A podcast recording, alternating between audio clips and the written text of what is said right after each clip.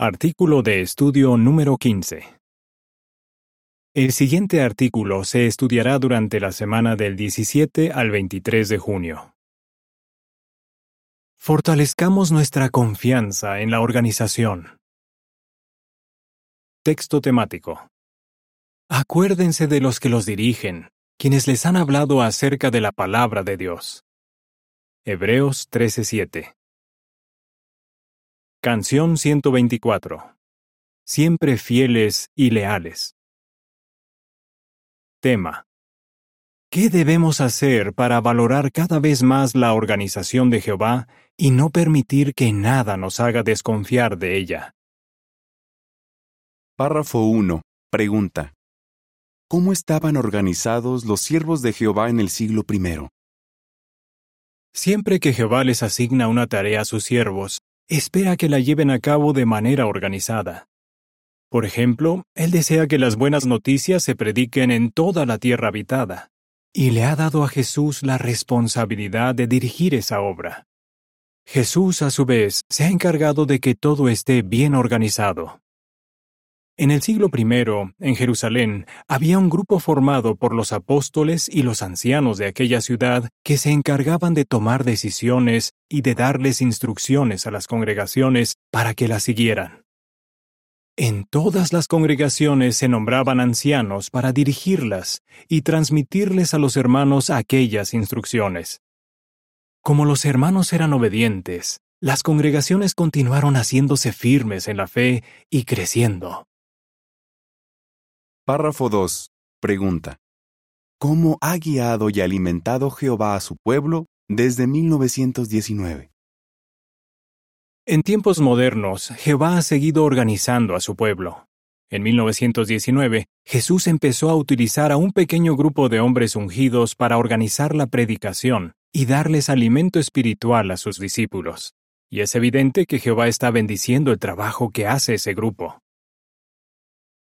La nota a pie de página dice, Vea el recuadro ¿Y por qué 1919? del libro La adoración pura de Jehová, por fin restaurada. Páginas 102 y 103. Párrafos 3 y 4. Parte A. Explique con un ejemplo cómo nos beneficia estar bien organizados. Pregunta B. ¿Qué veremos en este artículo? Si no estuviéramos organizados, no podríamos cumplir la misión que Jesús nos encargó. Por ejemplo, si el territorio de la congregación no estuviera organizado, cada cual podría predicar donde quisiera, y entonces quizás iríamos una y otra vez a los mismos lugares, mientras que en otros no predicaríamos nunca. ¿Se le ocurren otras ventajas de estar bien organizados? Hoy día Jesús organiza al pueblo de Dios de una manera muy parecida a como organizó a sus discípulos cuando estuvo en la tierra. En este artículo analizaremos el ejemplo que puso Jesús y veremos cómo nuestra organización sigue sus pasos. También hablaremos de lo que podemos hacer para demostrar que confiamos en la organización de Jehová. Nuestra organización sigue el ejemplo de Jesús. Párrafo 5. Pregunta. ¿Cómo imita la organización el ejemplo de Jesús? Jesús aprendió de su Padre Celestial lo que tenía que hacer y decir. De manera similar, la organización de Jehová basa todos sus consejos y enseñanzas en la palabra de Dios. Juan 8:28 dice, Entonces Jesús dijo, Una vez que ustedes hayan alzado al Hijo del Hombre, entonces sabrán que yo soy quien digo ser y que no hago nada por mi cuenta, sino que digo lo que el Padre me enseñó. Además, con frecuencia se nos recuerda que leamos la Biblia y pongamos en práctica lo que aprendemos. ¿Cómo nos beneficia seguir este consejo? Párrafo 6. Pregunta. ¿Cuál es un beneficio importante de que estudiemos la Biblia? Estudiar la Biblia con la ayuda de nuestras publicaciones nos beneficia muchísimo. Por ejemplo, nos permite comparar lo que enseña la Biblia con las instrucciones que nos da la organización. Cuando vemos que esas instrucciones están basadas en las escrituras, se fortalece nuestra confianza en la organización de Jehová. Párrafo 7 pregunta. ¿Qué mensaje predicó Jesús y cómo sigue su ejemplo la organización de Jehová? Jesús predicó las buenas noticias del reino de Dios. Además, les mandó a sus discípulos que hicieran lo mismo. Lucas 9, 1 y 2 y 10, 8 y 9.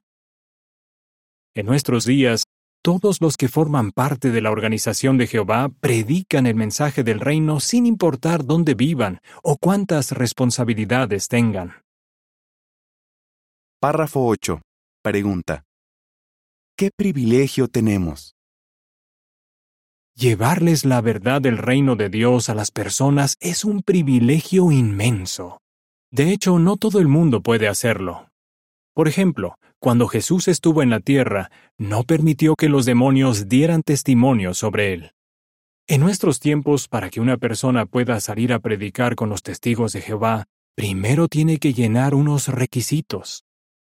¿Cómo demostramos que valoramos el privilegio que tenemos de predicar? Aprovechando toda oportunidad para dar testimonio.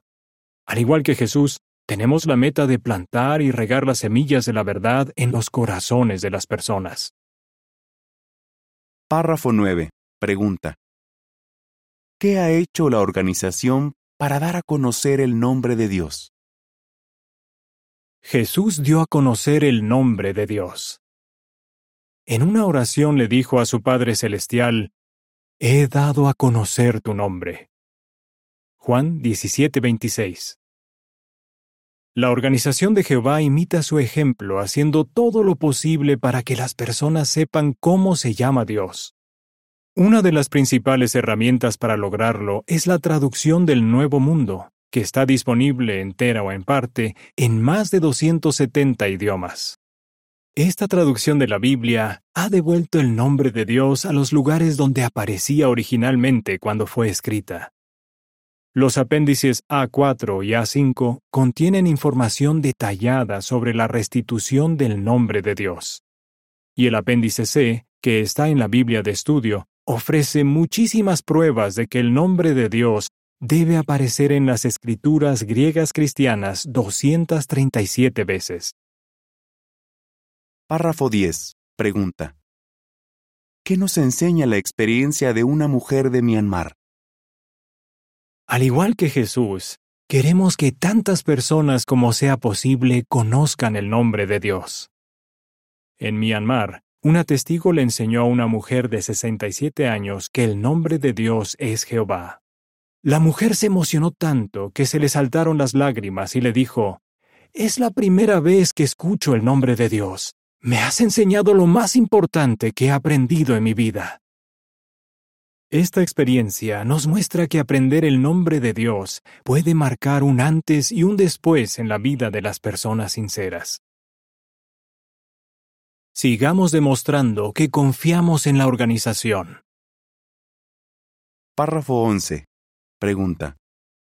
¿Cómo pueden demostrar los ancianos que confían en la organización de Dios?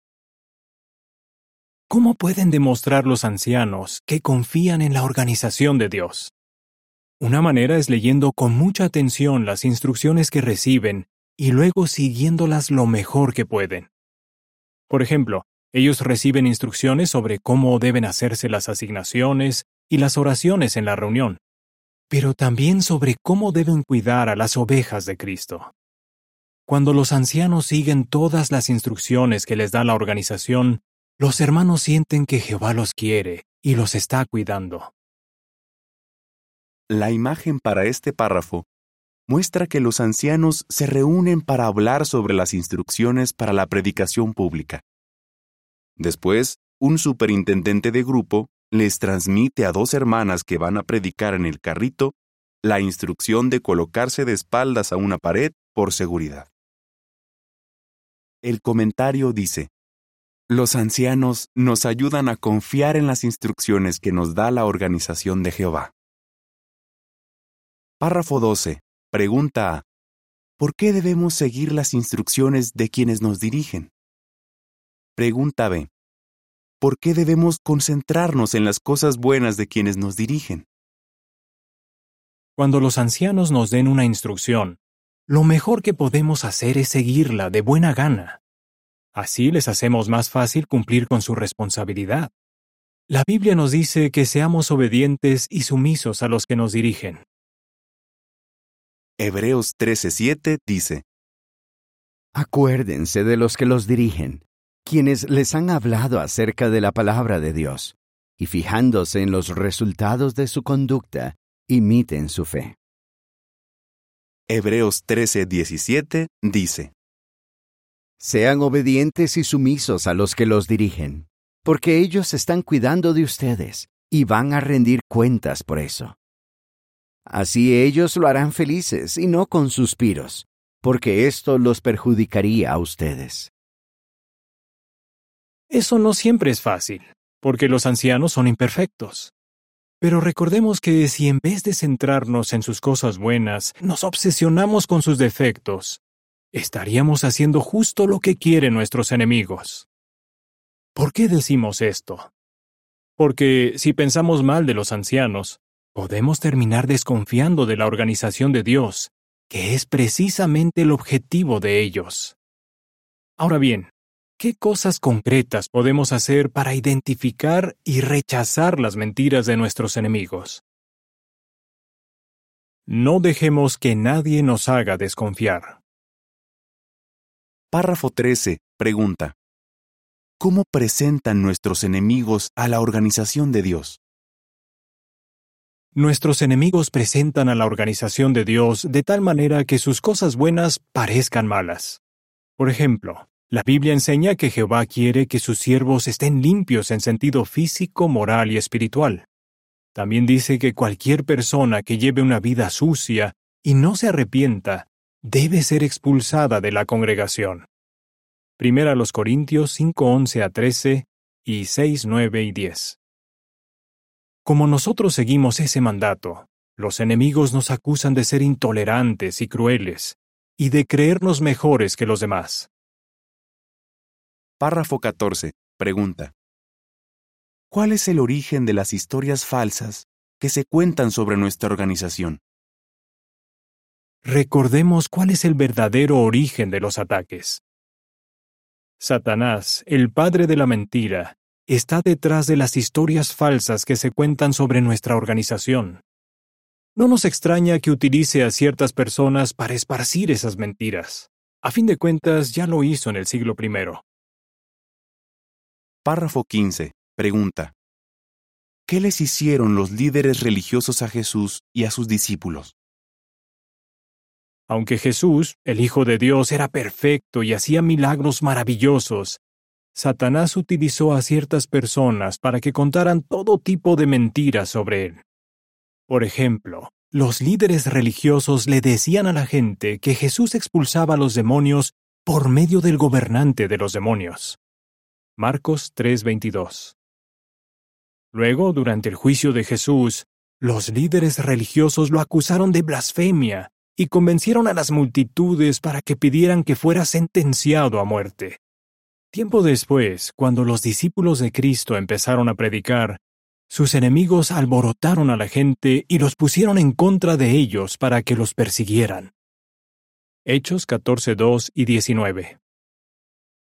Hablando de Hechos 14.2, la atalaya del 1 de diciembre de 1998 explicó que a los opositores judíos no les bastó con rechazar el mensaje, sino que emprendieron una campaña de difamaciones para poner a la gente de otras naciones en contra de los cristianos. Párrafo 16. Pregunta. ¿Qué debemos recordar si nos llegan historias falsas? Satanás nunca ha dejado de mentir, y hoy sigue engañando a toda la tierra habitada. Por eso, si oímos historias negativas sobre la organización o sobre los hermanos que la dirigen, Recordemos lo que hicieron los enemigos de Dios con Jesús y con los discípulos del siglo I. Tal y como predijo la Biblia, la gente está persiguiendo a los testigos de Jehová y diciendo mentiras sobre ellos. Mateo 5:11 y 12. Los enemigos no lograrán engañarnos si tenemos muy claro de dónde vienen sus mentiras y de inmediato nos protegemos. ¿Qué debemos hacer para protegernos? Párrafo 17. Pregunta. ¿Qué debemos hacer si nos llegan historias falsas? Rechacemos las historias falsas. El apóstol Pablo explicó muy claramente lo que debemos hacer si nos llegan historias de ese tipo. En 1 Timoteo 1, 3 y 4 dio esta orden.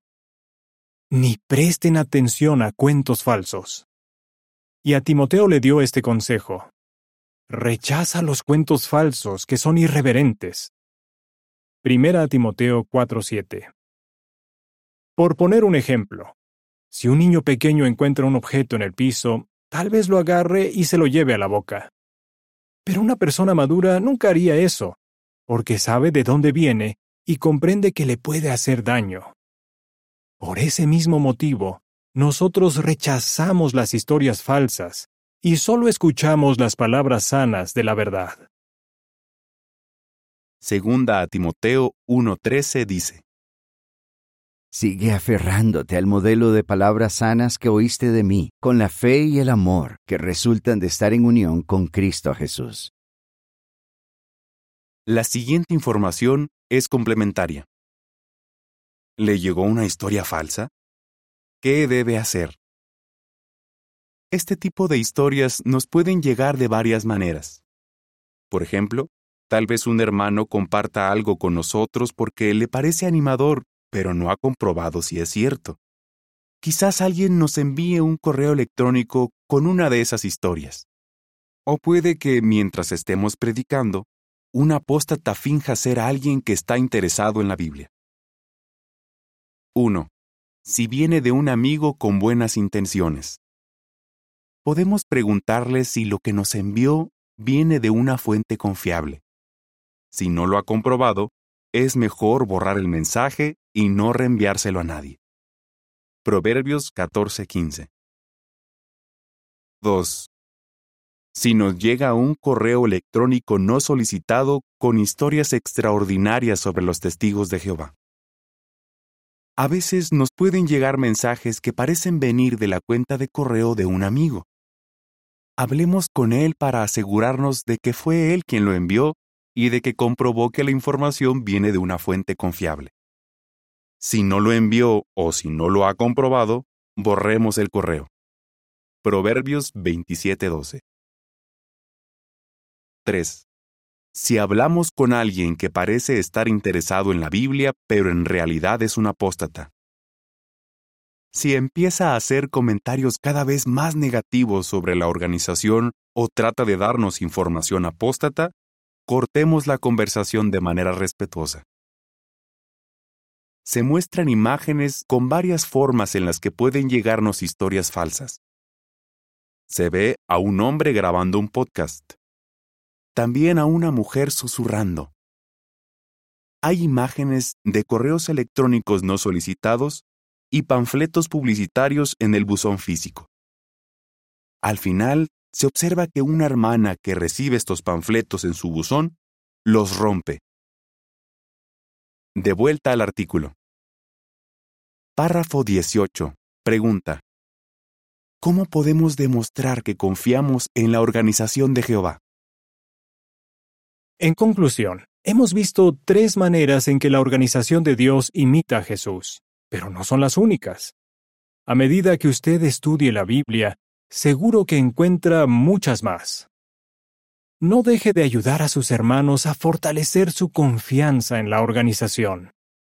Y continúe sirviendo a Jehová lealmente, sin dejar que nada lo aleje de la organización que Él utiliza para cumplir su voluntad. ¿Verdad que es un honor servir a Jehová en una organización donde reinan el amor y la lealtad? Valoremos siempre ese privilegio. ¿Qué contestaría? ¿De qué maneras imita a Jesús el pueblo de Dios? ¿Cómo podemos demostrar siempre que confiamos en la organización de Jehová? ¿Qué debemos hacer si nos llegan historias falsas? Canción 103. Nuestros pastores son un regalo de Dios. Fin del artículo.